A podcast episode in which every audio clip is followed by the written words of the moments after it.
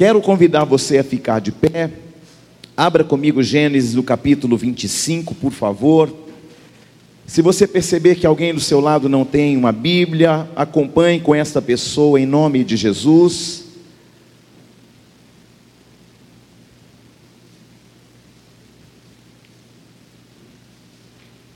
Gênesis 25, o versículo é o 20.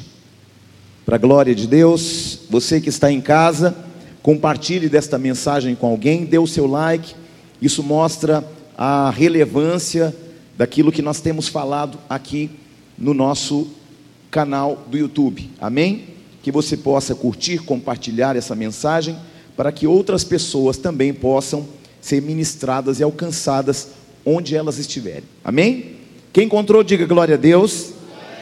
Gênesis 25, versículo 20 diz assim: Era Isaac de 40 anos quando, quando tomou por esposa filha de Betuel, o arameu de Padã Arã, e irmã de Labão, o arameu. Isaac orou ao Senhor por sua mulher, porque ela, ela era estéril, e o Senhor lhe ouviu as orações, e Rebeca, sua mulher, concebeu. Os filhos lutavam no ventre dela, e então disse: Se é assim, porque eu vivo? Consultou ao Senhor, respondeu-lhe o Senhor: Duas nações há no teu ventre, dois povos nascidos de ti, e de, se dividirão, e um povo será mais forte que o outro, e o mais velho servirá ao mais moço. Cumpridos os dias para que desse a luz, eis que se achavam gêmeos no seu ventre. Saiu o primeiro ruivo, todo revestido de pelo, por isso se chamaram Esaú. Depois nasceu o irmão que segurava com a mão o calcanhar de Esaú. Por isso lhe chamaram Jacó. Era Isaac de 60 anos quando Rebeca lhes deu luz. Amém?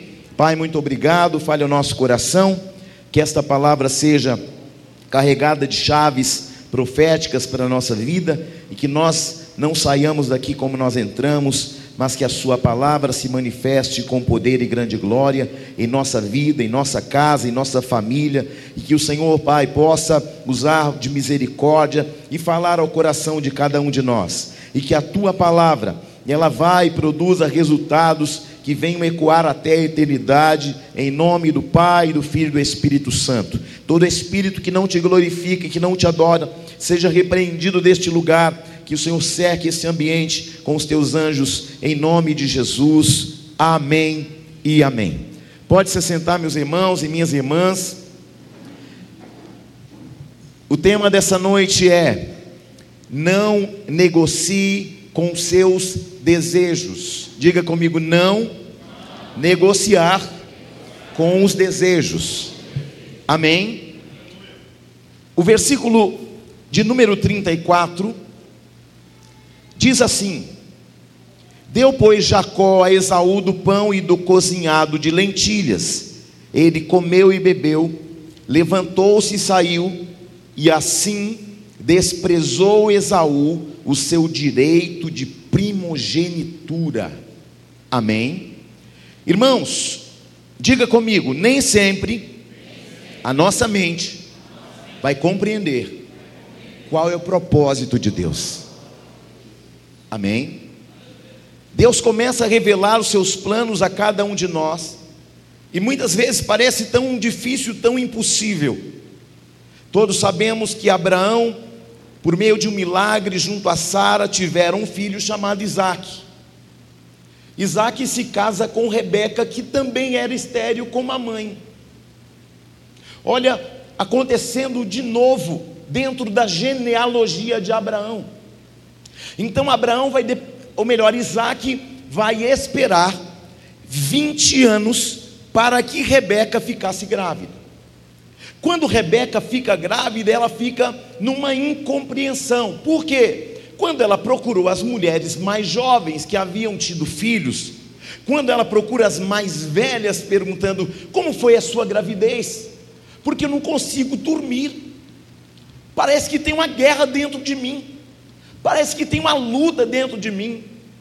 E aí, de repente, as mulheres mais sábias também dizem: Olha, está parecendo que você está tá com gravidez de gêmeos. Mas não tenho certeza também não tinha ultrassom, sim ou não, irmãs? Então, ele, Ei. depois da oração de Isaac, Som. depois de 20 anos, Ei. Deus concede Ei. A petição e a oração de Isaac. Rebeca está grávida, e a gravidez, como eu disse, conturbada. Há uma agitação dentro do ventre de Rebeca. E aqui eu aprendo duas coisas, porque nós já entendemos que dentro do ventre de Rebeca tem dois meninos. Um é chamado de Esaú, o outro é chamado de Jacó. Esaú, ele é peludo, Jacó é isento de pelos. E aqui eles estão o quê? Eles estão guerreando, eles estão lutando dentro do ventre de uma mulher. Se numa gravidez um filho só já empurra a barriga da mãe, já chuta, sim ou não? A barriga da mãe parece que tem um terremoto. Por quê? Porque o filho está ali dentro, está inquieto, ele estica os pezinhos, as mãos, os joelhos, ele, ele espreguiça, esticando o corpinho dentro do útero da mãe, uma loucura. Agora, irmão, não é só isso que está acontecendo no ventre de Rebeca, não. Além de tudo isso, está acontecendo o que? Eles estão numa disputa. Por quê? O reino espiritual, como o pastor Márcio já falou, ele é mais real do que o físico. Então o que está acontecendo lá? Eles já estão disputando um território espiritual. Do lado de fora existe uma lei, a lei da primogenitura. E aí nós já sabemos agora que o bebezinho no ventre escuta tudo, sim ou não?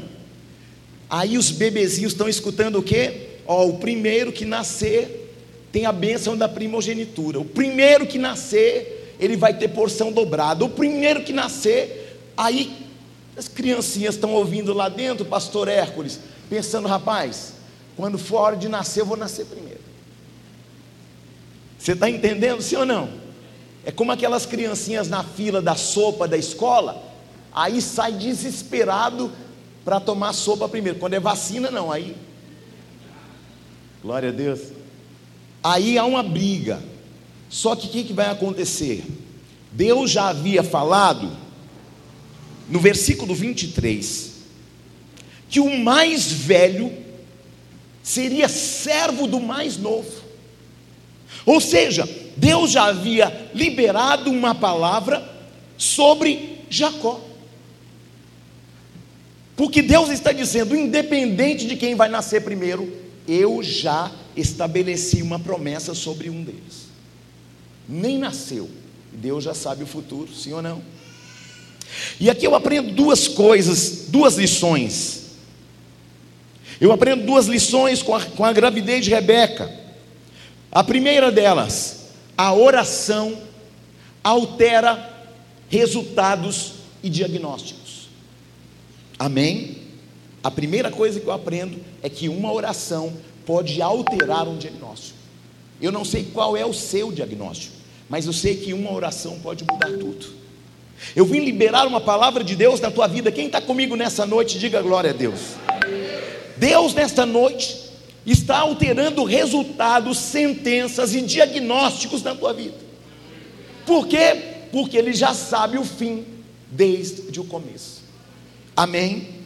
A segunda coisa que eu aprendo com a gravidez de Rebeca é que a oração traz revelação. Porque aquilo que ninguém tinha como resposta clara para Rebeca, quando ela busca o Senhor, o Senhor traz a resposta. Qual a resposta que as mulheres mais sábias não tiveram para entregar na vida de Rebeca? Qual a resposta que as mais jovens também não responderam? Que inquietação era aquela no ventre de Rebeca? E aí o Senhor, Ele vai revelar o que, é, o que está oculto. E o que eu tenho para te dizer é: clama ao Senhor, porque Ele tem uma resposta. Diga para alguém do teu lado: Deus tem uma resposta. Se você clamar a Ele, Ele te dará uma resposta pontual. Alguém não vai entender nada, Deus vai falar e você vai entender na hora. Sim ou não? Alguém pode dizer glória a Deus por isso? Então, aquilo que está oculto, que está escondido, Deus vai revelar. Por quê? Porque a gravidez de Rebeca é atípica, não é uma, uma gravidez qualquer. Só que Rebeca não sabe por quê. Só que quando ela ora, Deus revela. Diga assim: quando eu oro, Deus revela. Quando eu oro, Deus se revela. Então, olha só. O que Deus vai dizer a Rebeca é: Há um mistério escondido dentro de você, mulher. Senhor, que tem um mistério, eu sei, mas que mistério? E aí Deus vai responder: duas nações, não são dois meninos, duas nações estão dentro de você. Não são duas crianças, são duas nações. E os meninos estavam o quê? Disputando no ventre. Disputando o quê? A bênção da primogenitura. Porque havia, como eu disse a você, a bênção da primogenitura, onde o filho mais velho, a lei dizia que o filho mais velho teria o direito dobrado. Então vamos dizer que um pai tivesse um milhão como herança e tivessem quatro filhos, qual que era a lei da primogenitura? Meio milhão dividido por três, e o outro meio milhão é de um só. Você entendeu o mistério? Não. Por quê? Porque o filho mais velho tinha a bênção da primogenitura.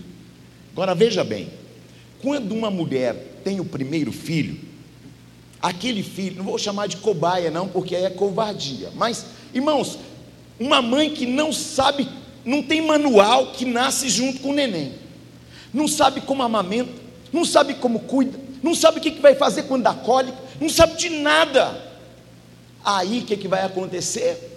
A mãe e o pai vão aprender com quem? Com o primogênito.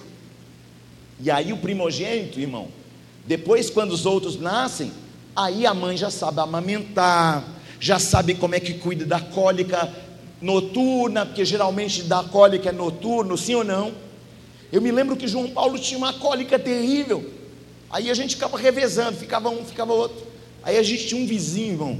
Aí quando o menino, aquela cólica, chorando, chorando. Aí quando João Paulo dormia, aí o vizinho, tuts, tuts, tuts, tuts. Aí eu fui aguentando aqui.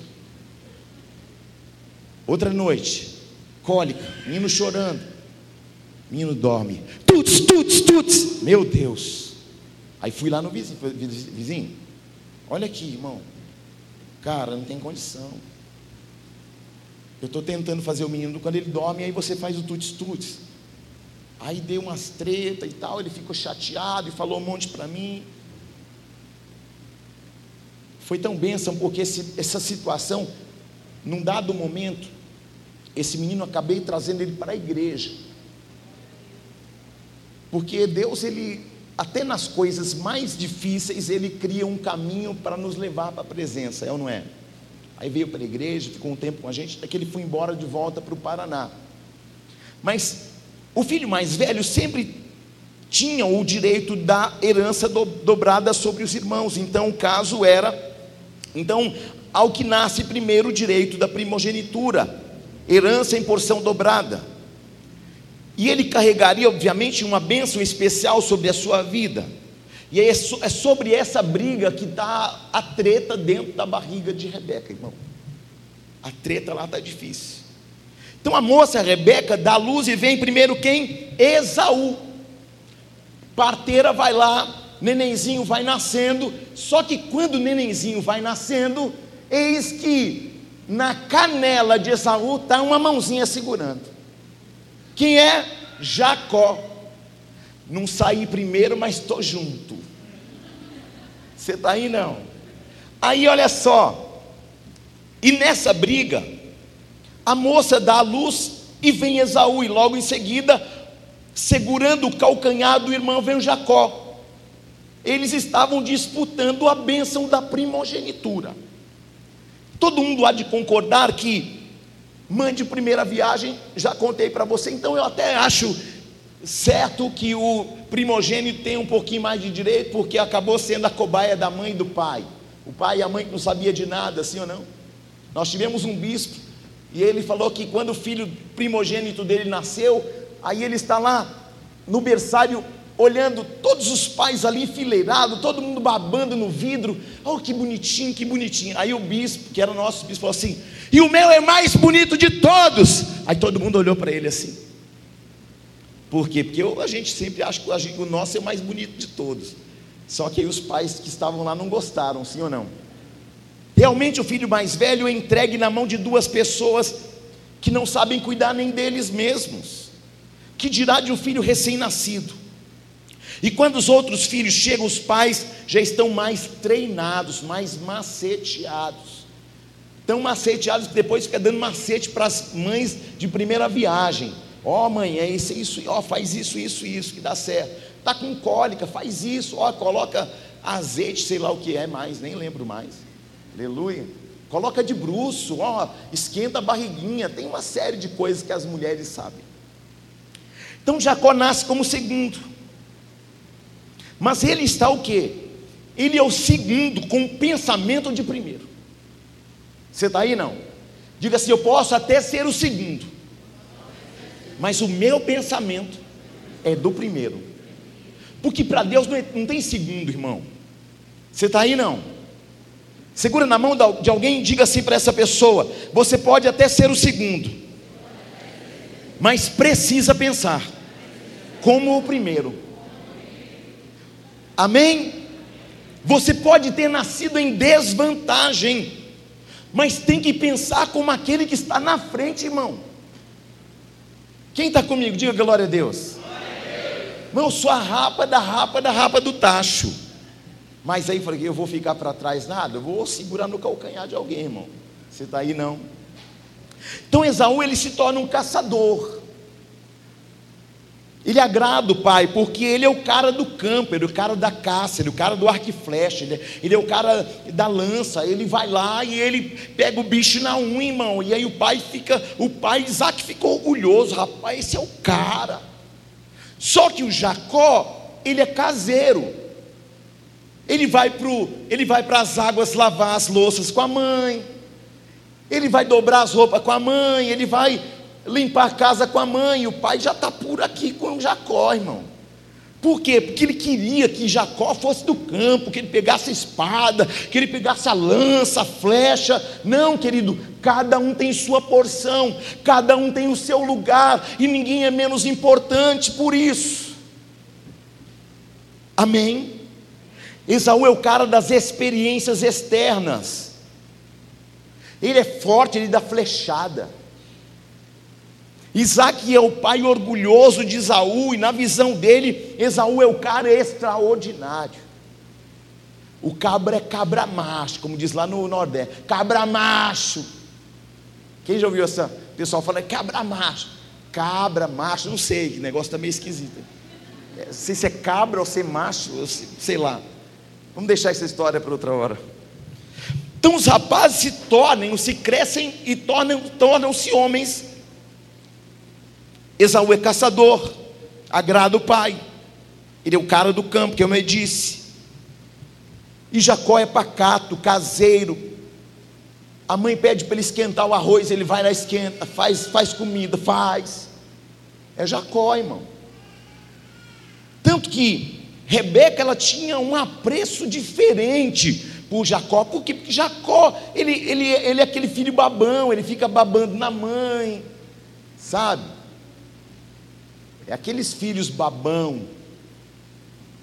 E aí Rebeca, o pai prefere Esaú, a mãe prefere Jacó. Só que Deus, querido, ele não tem, ele não olha pelo lado externo, ele, ele olha o coração. Eu fiz um resumo da história para fazer a introdução à mensagem.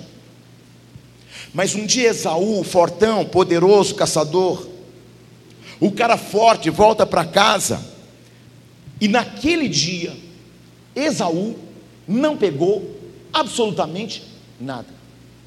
O fortão, o cara com a flecha na mão, o cara que cata o bicho na unha, voltou sem. Ele não pegou absolutamente. Ele volta frustrado. Ele gastou o dia inteiro e não pegou. Ele volta para casa, ele não pegou. Ele volta para casa fraco, frágil, ele volta para casa cansado, ele volta para casa faminto, ele volta para casa decepcionado. E é justamente nesses dias, quando nós não cuidamos da saúde, do estado do nosso ânimo, da nossa motivação, que as propostas chegam e que as propostas vêm. Às vezes fazemos trocas que não deveríamos fazer. E a partir de agora, pense comigo: a loucura de Esaú. Qual foi a loucura de Esaú, gente? Eu vou falar. Por causa de um momento de fraqueza, ele vai trocar a bênção por um prato de lentilha.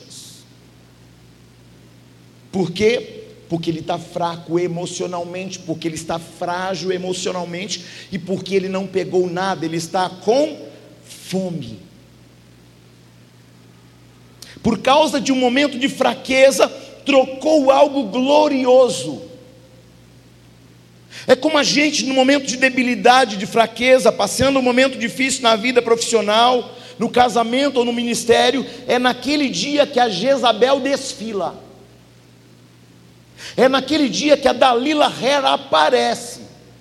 Dalila Hair, olha o nome. Que ela foi lá e ó, tch. Hair é cabelo, amém? Era o dia que Dalila Hair apareceu, irmão. A mulher que está frustrada com o marido em casa, naquele dia que conversas serão mais agradáveis. Quem está comigo? É o cara que está trabalhando pensando em conseguir romper, não conseguindo pagar os boletos. É naquele dia que uma proposta corrupta bate a porta dele. É naquele dia que ele vai ter um diálogo com a serpente. E às vezes a gente se entrega pelo momento, pela necessidade, pela emoção, e faz o que? A troca do eterno por aquilo que é passageiro. Diga assim: eu não trocarei o eterno pelo passageiro. Aleluia. Eu vim como um profeta de Deus para falar ao teu coração, ao teu espírito. Em teu momento de crise, não faça troca daquilo que verdadeiramente é precioso. No teu momento de necessidade, não abra mão daquilo que Deus já te deu. No teu momento de luta, não se deixe levar pela angústia e pelos desejos, mas confie a tua vida no Senhor. Diga comigo, eu não farei troca. Eu não vou negociar em meus dias de fragilidade. Amém. Queridos, os desejos e as necessidades, as crises não podem governar a nossa mente. Apóstolo Júnior, essa palavra para quem? Primeiro para mim, depois para você também. Aleluia. Eu sei que Deus ele tem um valor imensurável em nossa vida e nós temos que entender isso. A nossa família, nossa casa, nossos filhos não podem ser trocados. Quantos podem dar um amém e um aplauso ao Senhor neste lugar?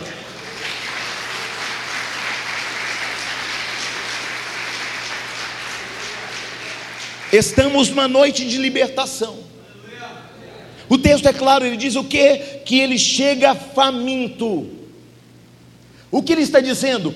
Eu estou apenas ponto de morrer de fome do que me importa a bênção da primogenitura. Então o que, que ele fez? Esaú está desprezando as coisas eternas, ele está desprezando aquilo que eles estavam lutando no ventre por causa de um prato de sopa. O que ele vai dizer? Do que me adianta a bênção da primogenitura se eu tenho fome? É no dia de fragilidade que nós começamos a desvalorizar aquilo que de fato importa.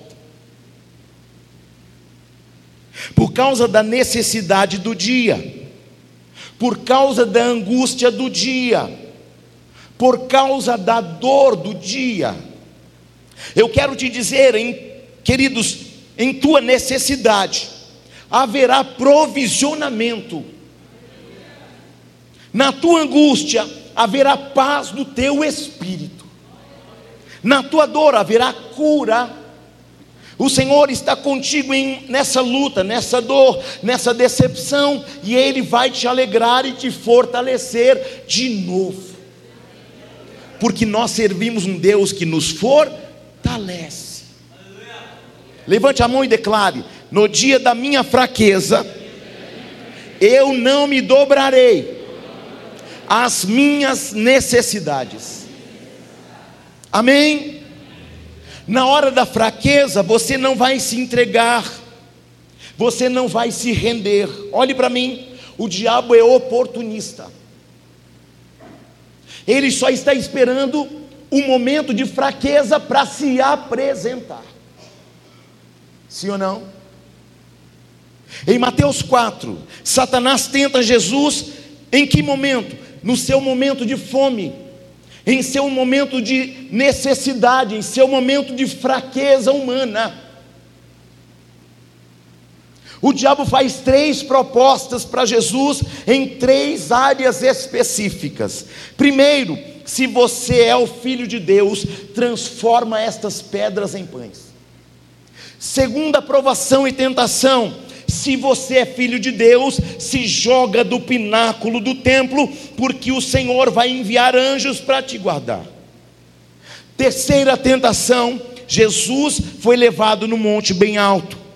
E Satanás mostrou a Jesus os reinos do mundo e a glória deles, e os ofereceu a Jesus, se ele prostrado o adorasse. O diabo tenta Jesus na necessidade, porque Jesus tem fome. O diabo tentou Jesus no âmbito espiritual e religioso, o levando no pináculo do templo. O diabo tentou Jesus com a glória desse mundo, com os seus poderes. Mas o que o diabo queria? Que Jesus se prostrasse diante dele. Mas Jesus fez aquilo que Tiago escreve em sua carta, no capítulo 4, nos versos 7 e 8: Sujeitai-vos a Deus, resisti ao diabo, e ele fugirá de vós. Jesus se sujeitou, resistiu ao diabo e ele fugiu. E o que acontece na sequência? Os anjos vêm e servem ao Senhor. Quem está comigo? Olhe para alguém e diga: não ceda em suas necessidades, porque você tem um Pai que provisiona todas as coisas. Amém? Não vai faltar coisa grande nem pequena. O diabo vai ficar na espreita, buscando oportunidade em nossa fraqueza, para quê? Para se apresentar. O diabo não foi tentar Jesus no primeiro, no segundo, no terceiro, no quinto. Ele não foi tentar Jesus no vigésimo dia, não. Ele espera, espera o momento oportuno, quando já eram 40 dias. Quando completa 40 dias que Jesus tem fome, o diabo se apresenta. Quem está comigo? A Bíblia diz que Jesus estava fraco, que Jesus estava com fome. E nesse momento o diabo se apresenta para fazer as suas propostas. Levante a mão e declare comigo: Eu vou viver o propósito e não me deixarei influenciar por nenhuma proposta. Amém? Todas as decisões que você toma direciona o teu destino para algum lugar. E eu quero profetizar em tua vida. No dia da tua fraqueza, você não vai se entregar. Eu vou dizer de novo: no dia da tua fraqueza, você não vai se entregar. Vou dizer de novo para o diabo ouvir: no dia da tua fraqueza, você não vai se entregar. Aleluia. Recebe. Você está aí não? É, apóstolo, que, que não é o senhor. Irmão, todo mundo passa prova, todo mundo passa luta, todo mundo passa por dias de fraquezas, todo mundo passa dias terríveis. Mas nós temos um Deus que ele é mais terrível ainda. Por que, que Deus é terrível? Porque Ele pega a gente no mais absurdo lugar, no mais absurdo ah, ambiente e nos coloca no lugar que Ele quer. Quando, quando eu não cedo às minhas vontades, às minhas fraquezas, às minhas necessidades, aos meus desejos. Eu não sou conduzido pelo desejo, eu não sou conduzido pela minha necessidade, eu sou conduzido por uma palavra que direciona meu caminho e meu destino. Olhe para mim, o diabo, ele está na espreita, buscando oportunidades. E é por isso que é importante que você saiba que aquele que pensa estar de pé, cuida para que não caia. Quem já ouviu falar de Jim Swaggart? Só eu? Meu Deus, estou ficando velho mesmo, hein? Jim Swaggart, eu era criança. A minha mãe, mudando o canal da TV, a TV que demorava uma hora para acender, porque era tubo, era uma luta, você ligava, ah, o programa começa 10 horas da manhã, aí liga às 9, aí o tubo ia esquentando. Quem, quem lembra disso? Meu Deus, eu estou ficando velho mesmo. Aí o tubo ia esquentando, esquentando, esquentando. Aí quando era 10 horas, a TV já estava pronta, igual o carro álcool no frio. Vai esquentando. Aí eu vi um homem, cara, eu era criança. Eu parava na frente da televisão, não estava entendendo nada, mas eu estava preso pela unção que aquele homem carrega. Só o que aconteceu com esse homem? Esse homem tinha uma fraqueza na área da sexualidade. E quando ele estava no auge da sua vida ministerial, ele caiu na área da sexualidade. Irmãos, para esse homem se levantar de novo, passaram-se décadas. Esse homem sumiu, ele confessa o seu pecado diante da igreja. E ele simplesmente sai de cena e o diabo aplaudiu. Porque um homem que ganhou muitas gerações, pensou que estava de pé, mas não vigiou uma área de sua fragilidade emocional. Ele não vigiou a sua carência. E quando o diabo, oportunista que é, encontrou uma oportunidade, ele puxou o tapete de Jim Swaggart. Homens da mídia que você não sabia que eram é, adoradores, Michael Jackson, Elvis Presley, Whitney Houston. De repente, elas deix... eles pensaram que a glória era deles e de repente eles foram lá no auge do sucesso mas terminou mal, por quê? Porque Deus não dá a sua glória para ninguém. Quem está comigo? Declare comigo: eu não vou negociar o propósito independente das propostas. Preste atenção no que eu vou dizer. O diabo é um bom argumentador. O que, que o diabo vai fazer na argumentação? Não, rapaz, seu salário não está dando, você está tendo uma oportunidade de fazer um, um, um esquema, faz, você vai resolver tua vida. Aí o diabo é oportunista, ele fala assim, cara, já que você não está rompendo, Então volta para o vício. Volta a cheirar de novo, volta para a cachaça de novo, porque ele é oportunista. Aí ele pega um cara que está se fortalecendo na palavra, está vindo para a igreja, que um dia estava envolvido na prostituição, e aí o diabo começa a dizer para ele assim: não, não está acontecendo nada, ah, lá no mundo é melhor, olha quantas mulheres tem lá fora, porque ele é oportunista, ele veio roubar, matar e destruir. Esaú volta como? Fracassado, fraco, com fome. Ele renuncia, abrindo mão, fazendo uma troca. Diga comigo: eu não troco, eu não negocio o favor de Deus. Hebreus 12, porque assim, vamos fazer justiça com a palavra, é claro. A gente fica falando, Jacó era um trapaceiro. Jacó era um enganador, irmão, mas preste atenção. Desde o ventre, Deus já tinha falado que ele ia ser maior do que o irmão. Sim ou não? Depois, Esaú vai dizer o quê? Do que me adianta um bênção de primogenitura, se aqui eu morro de fome, e aí o que, que faz Esaú? Negocia ele pega a bênção da primogenitura e negocia com o irmão por um, uma sopa de lentilhas.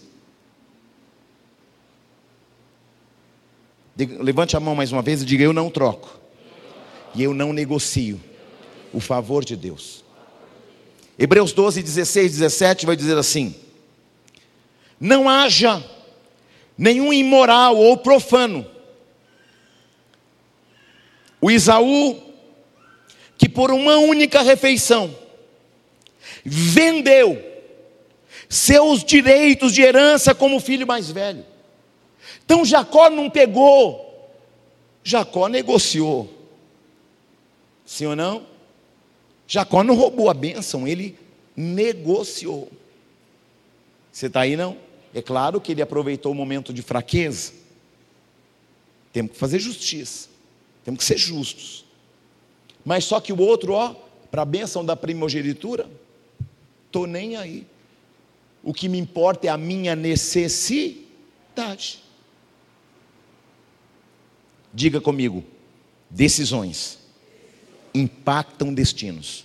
Diga de novo, decisões impactam destinos. Só mais uma vez, decisões impactam destinos. A decisão de Esaú impacta onde? No destino dele, no destino da família dele, na história dele. Quem está comigo? Cuidado com decisões tomadas em dias de fraqueza, de angústia e de necessidade. Porque nestas horas, algo momentâneo por causa de algo momentâneo, você pode comprometer algo duradouro. Veja no texto, o texto enfatiza sobre uma única refeição. Eu disse quantas refeições? Não foi uma cesta básica, não foi uma tonelada de comida. Foram quantas refeições que ele negociou? Only one, só uma. O que significa uma refeição? Que eu estou suprido agora, que eu estou suprido neste momento, mas amanhã eu estarei com fome de novo. Sim ou não? Ou você almoça hoje, domingo, aquela macarronada, aquele frango, aquele peixe, aí amanhã, meio-dia, você está de novo com fome porque o alimento de hoje não pode suprir a tua fome de amanhã. Quem está comigo? Por uma única refeição, ele comprometeu uma vida inteira, um destino inteiro. Diga comigo: decisões definem destinos. Gênesis 4, 6 Deus nos abriu uma porta sobre decisões e escolhas nessa noite, amém? O Senhor disse a Caim: Por que andas irado e por que descaiu o teu semblante? O Senhor disse a Caim que ele estava irado, dominado pela ira, por um sentimento intenso. Olhe para alguém e diga: cuidado com sentimentos intensos. Eles não são propícios para tomadas de decisão.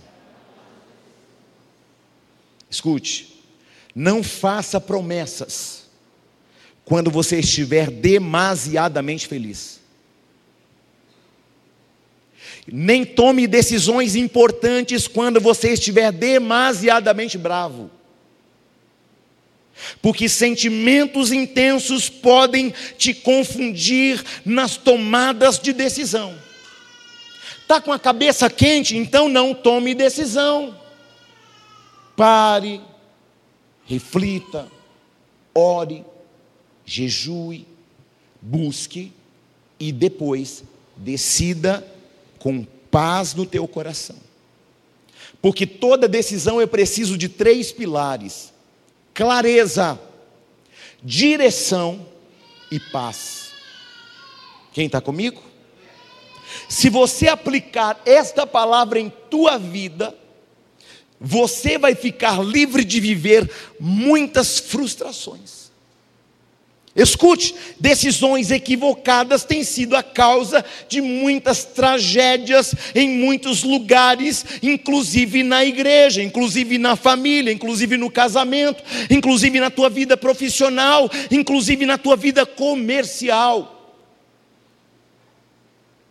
Momentos de intensidade têm corrompido a mente e a sabedoria das pessoas. Olha o que diz o texto em Gênesis 4:7. Se procederes bem, não é certo que serás aceito. Todavia, se procederes mal, eis que o pecado jaz à porta, e o seu desejo será contra ti mas a ti cumpre dominar. Quem que tem que dominar estes sentimentos? Você. Quem? Diga eu.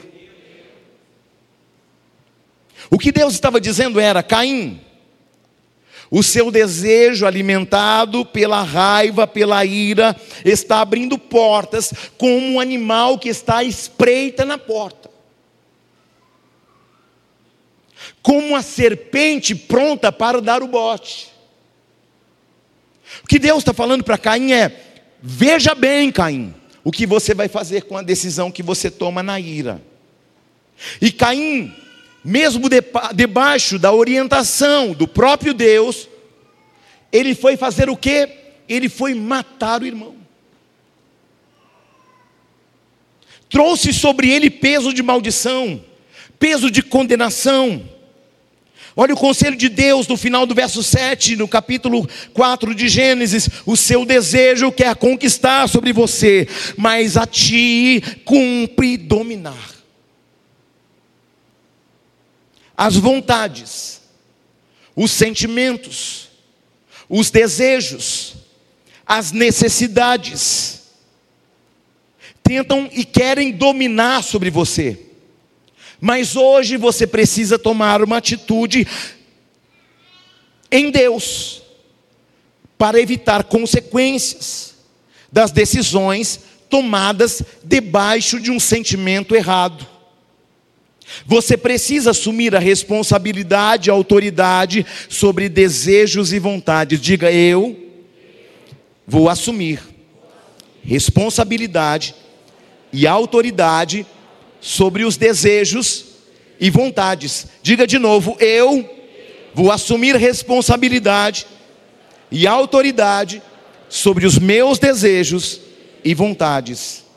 Por quê? Porque as vontades, as necessidades, os desejos vão tentar dominar sobre nós.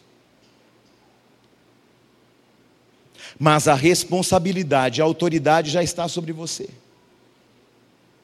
O apóstolo Paulo diz assim, em 1 Coríntios capítulo 6, no verso 12: Tudo me é permitido, ou em algumas versões, tudo é lícito, mas nem tudo me convém, tudo me é permitido, mas eu não me deixarei dominar por nenhuma delas.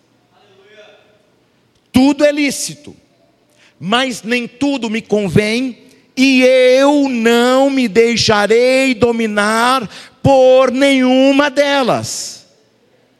Paulo está falando, você pode fazer o que você quiser, mas haverá uma consequência decorrente da sua decisão que você toma dentro da tua fome.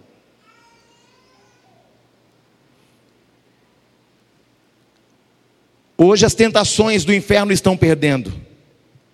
Porque a palavra de Deus está renovando a tua mente, teu coração e teu entendimento, e te alinhando para que você tenha um bom futuro e para que não seja frustrada a tua esperança. E eu creio naquilo que a palavra está dizendo e naquilo que a palavra está gerando em nós. Eu creio naquilo que o Espírito Santo está fazendo para nos convencer. Porque o Espírito Santo nos convence do juízo, da justiça e do pecado. Eu creio que a unção te sustentará na rocha. Eu creio que não seremos mais escravizados em nossos sentimentos.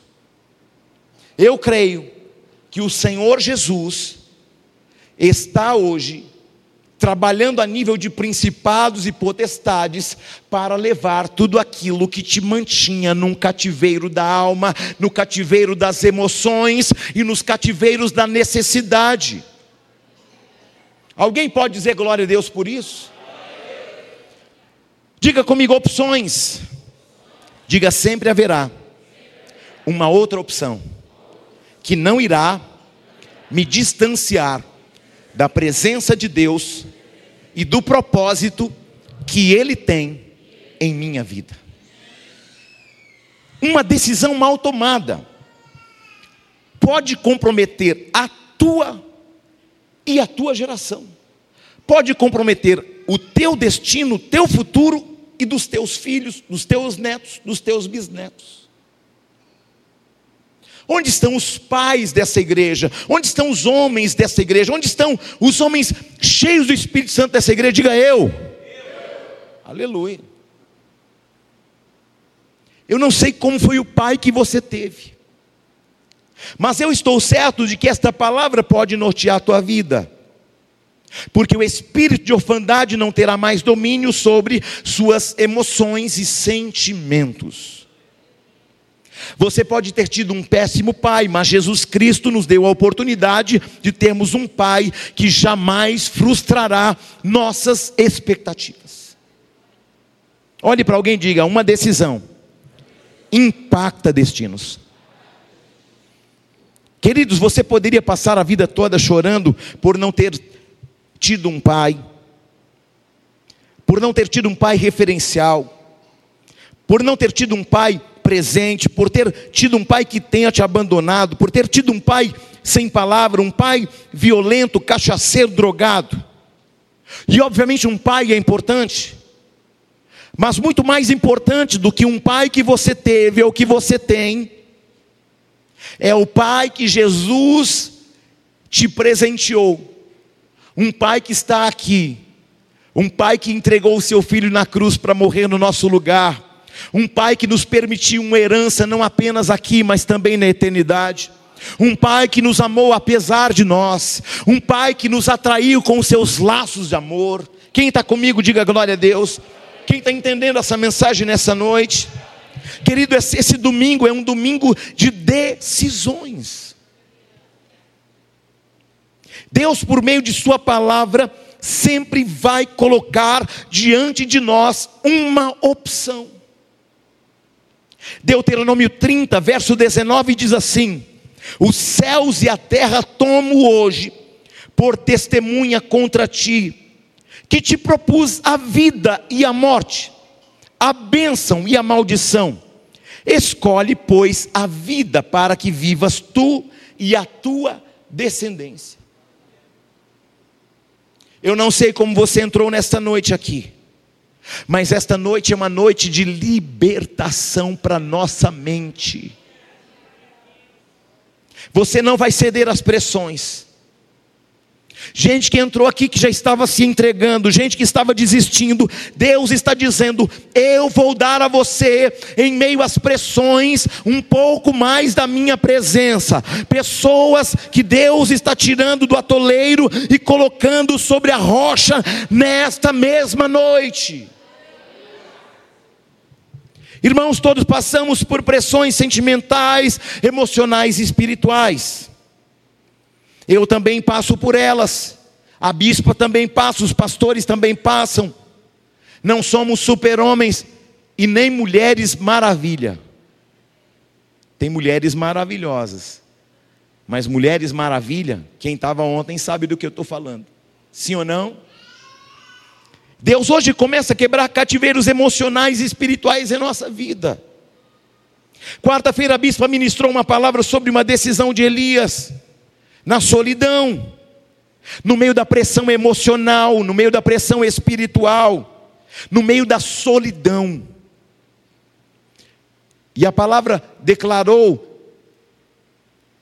que Elias não completou a jornada, ele não, não ungiu o rei, ele não completou a jornada, por quê? Porque ele estava só. Quem está comigo? Elias não completou tudo. Deus tirou Elias da terra para não perdê-lo para a solidão. Hoje tem armadilhas na mente sendo rompidas hoje na tua vida. Hoje tem cativeiros emocionais sendo quebrados hoje da tua vida, porque Deus tem um plano na tua história e no teu destino. Deus está gerando um ambiente propício para que a sua alma não te vença mais. Gálatas capítulo 5 fala que há uma milícia entre a alma e o espírito, porque são opostas entre si. Esaú e Jacó também são uma tipificação da alma e do espírito que se opõem entre si. Eu creio nesta palavra que o Senhor enviou nesta noite, nesse domingo. Deuteronômio 30, 19 mostra que nós temos opções, que nós temos escolhas. Porque uma escolha vai levar você à vida ou levar você à morte. Uma escolha vai levar você à bênção ou vai levar você à maldição. A parte B de Deuteronômio 30, 19 diz assim: Escolha a vida para que você e seus filhos vivam. Deus está dizendo: a escolha que você tomar vai gerar vida ou morte na vida sua e dos seus filhos. Bênção ou maldição na vida sua e dos seus filhos. Não para em você. Existe uma opção que não nos leva à maldição, existe uma opção que gera vida, existe uma opção que traz a bênção. Deus está te colocando diante de ti uma escolha, uma opção. Diga: a minha opção é ouvir a palavra é obedecê-la, é não, é não me permitir ceder às necessidades, à fome, aos desejos, porque eu sou sustentado pela palavra que vem do trono de papai. Na tentação de Jesus, ele diz assim: nem só de pão viverá o homem, mas de toda a palavra que procede da boca de Deus. Esaú não sabia disso. Muitas vezes não sabemos disso. Deus está dizendo: Eu coloco uma escolha diante de você. Alguém fale bem alto: Eu escolho a vida, eu escolho a bênção. Eu não vou negociar com os meus desejos e com as minhas emoções, nem com as minhas necessidades. Diga comigo, cada dia, as minhas decisões vão trazer vida para a minha vida, para a minha casa, para a minha família, para o meu casamento e para os meus filhos.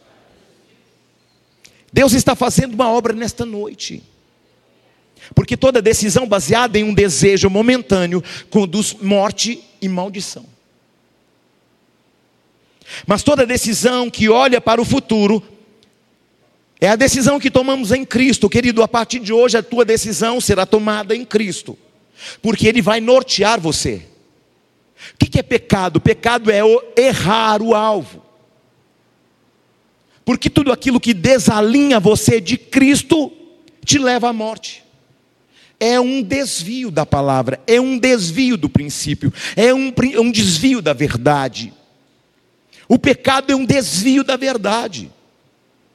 O pecado é um desvio moral.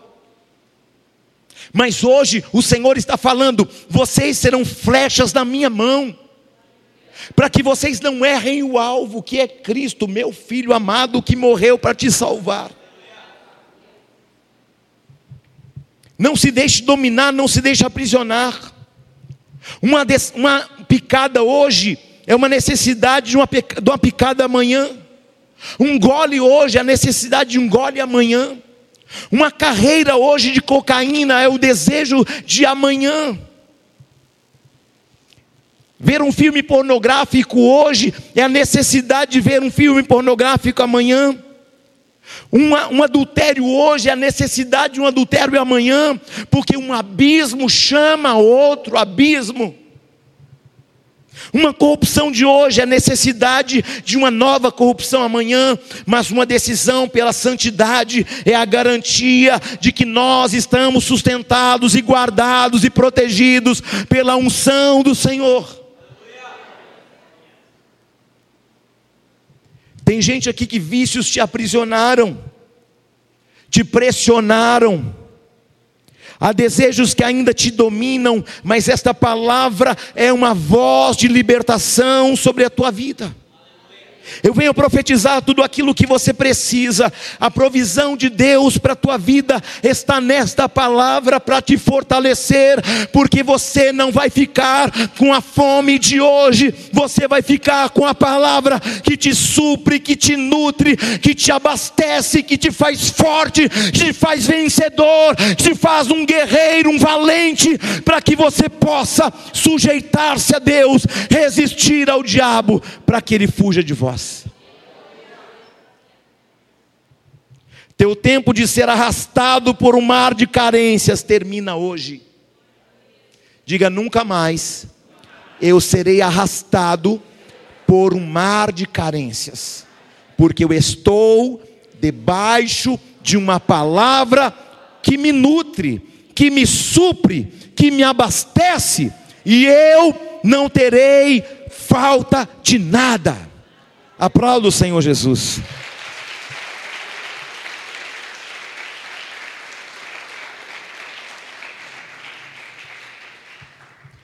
Porque a carência também é um agente de decisões. É ou não é verdade? Tem gente boa que na carência toma a decisão errada. Aí vem apresentar o namorado, olha que meu namorado é maravilhoso. Carência. E aí, pensa que está casando com um príncipe, e casa com um burro, um burro do Shurek. Ah, depois, irmão, para tirar a aliança do dedo do, do burro do Shurek é uma luta. Então qual é a opção correta? Decida em Deus. Sim ou não? Todas as vezes que você decide na carência, ela te leva para mais longe e para mais distante do que tudo aquilo que Deus tem para a tua vida. Deus está dizendo: escolhe a vida, escolhe a bênção Escolhe o favor de Deus, escolhe a promessa de Deus. Querido, segure na mão de Deus nessa noite e faça uma escolha. Faz assim, ó. Diga eu seguro na mão de Deus, para que as minhas decisões e as minhas escolhas não sejam pautadas na minha carência, na minha sofrência, que não seja pautada na minha fome, na minha necessidade, nem nos meus desejos. Sim ou não? Moisés teve uma escolha: viver como um príncipe ou sofrer com o povo de Deus. Mas Moisés escolheu a porta estreita, o caminho difícil, mas ele foi lembrado, está sendo lembrado hoje por causa dessa decisão. A pergunta que eu faço é: como nós seremos lembrados? Mateus 7, do 13 ao 14, diz assim: Largo, espaçoso é o caminho que leva à perdição, estreito e apertado é o caminho que conduz à salvação, e por isso precisamos fazer escolhas. Quando eu passo pelo estreito, do outro lado tem provisionamento, tem paz, tem bênção, tem alegria, tem honra, tem regozijo. Quem passa pelo estreito, do outro lado tem consolo, tem vida, tem bênção, tem vitória. Diga assim comigo: eu preciso mudar a minha mentalidade para não escolher pelo desejo, pela carência, pela necessidade, mas escolher segundo aquilo que Deus já falou ao meu respeito.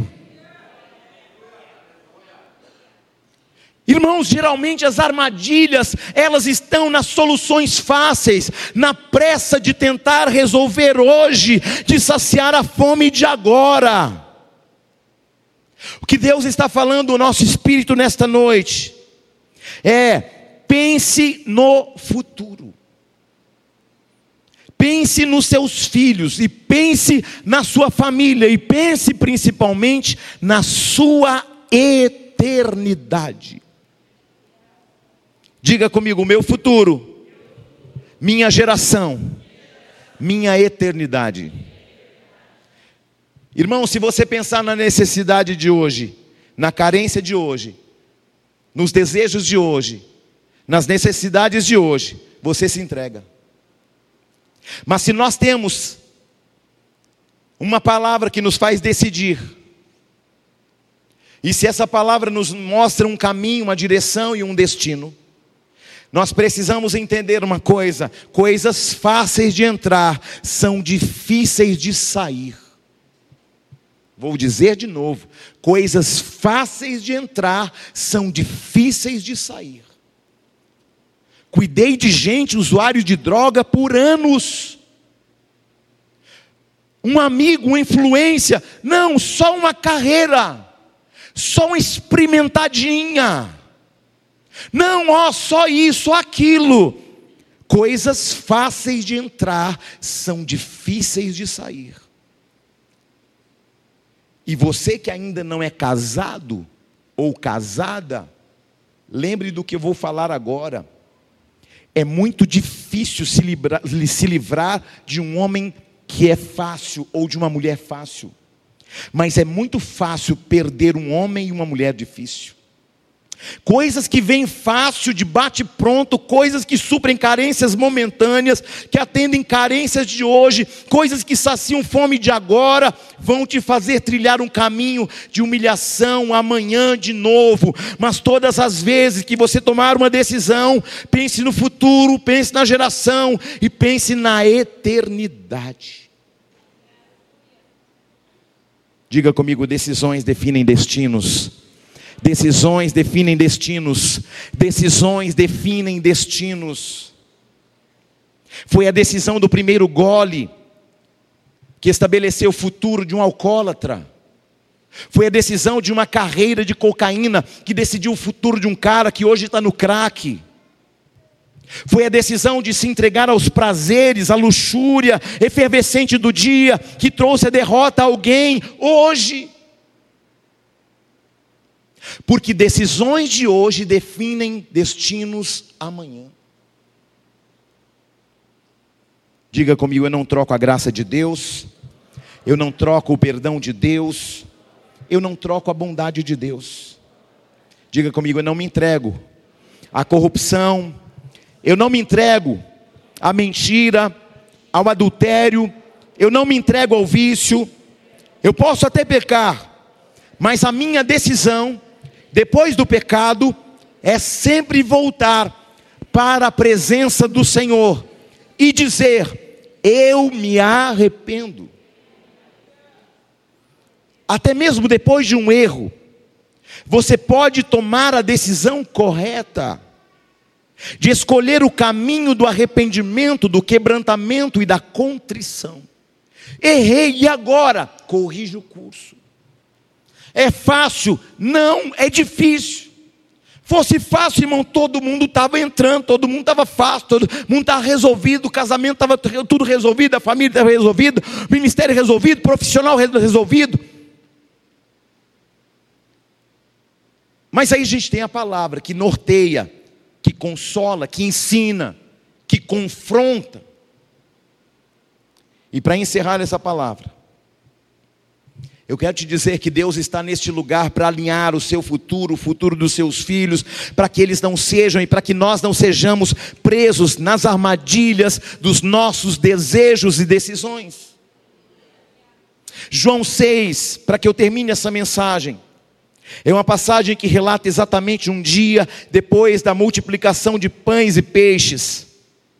Aquelas pessoas ali ouviram um sermão incrível de Jesus. Jesus pega cinco pães, dois peixes, distribui entre o povo, a multidão, e de repente, dentro da multidão, que foi saciada pelo pão e pelo peixe, no dia seguinte, eles voltam. Mas não voltam por causa da palavra, voltam porque têm necessidade do pão porque querem comer pão e peixe de novo. Voltam por causa do pão que perece, voltam por causa da fome que tem, voltam por causa do desejo que possui.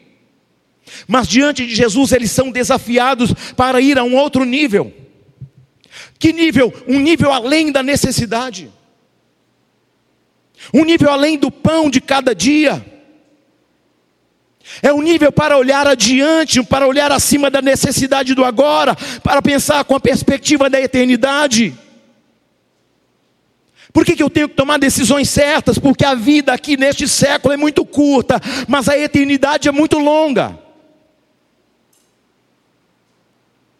E a gente deveria pensar menos na vida curta e mais na longa eternidade que teremos. Diga, Senhor, abra minha mente para compreender a perspectiva da eternidade. Nós não podemos continuar pensando apenas nas coisas de baixo. Diga, eu preciso raciocinar e pensar na eternidade.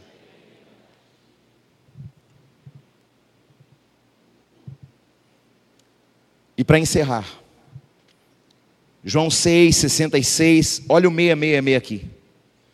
Depois que Jesus tinha dado um duro discurso para eles, nas entrelinhas, Jesus estava dizendo: Vocês vieram por causa do pão, vocês vieram por causa da necessidade, vocês vieram por causa da fome, vocês vieram porque estavam pensando no aqui e no agora.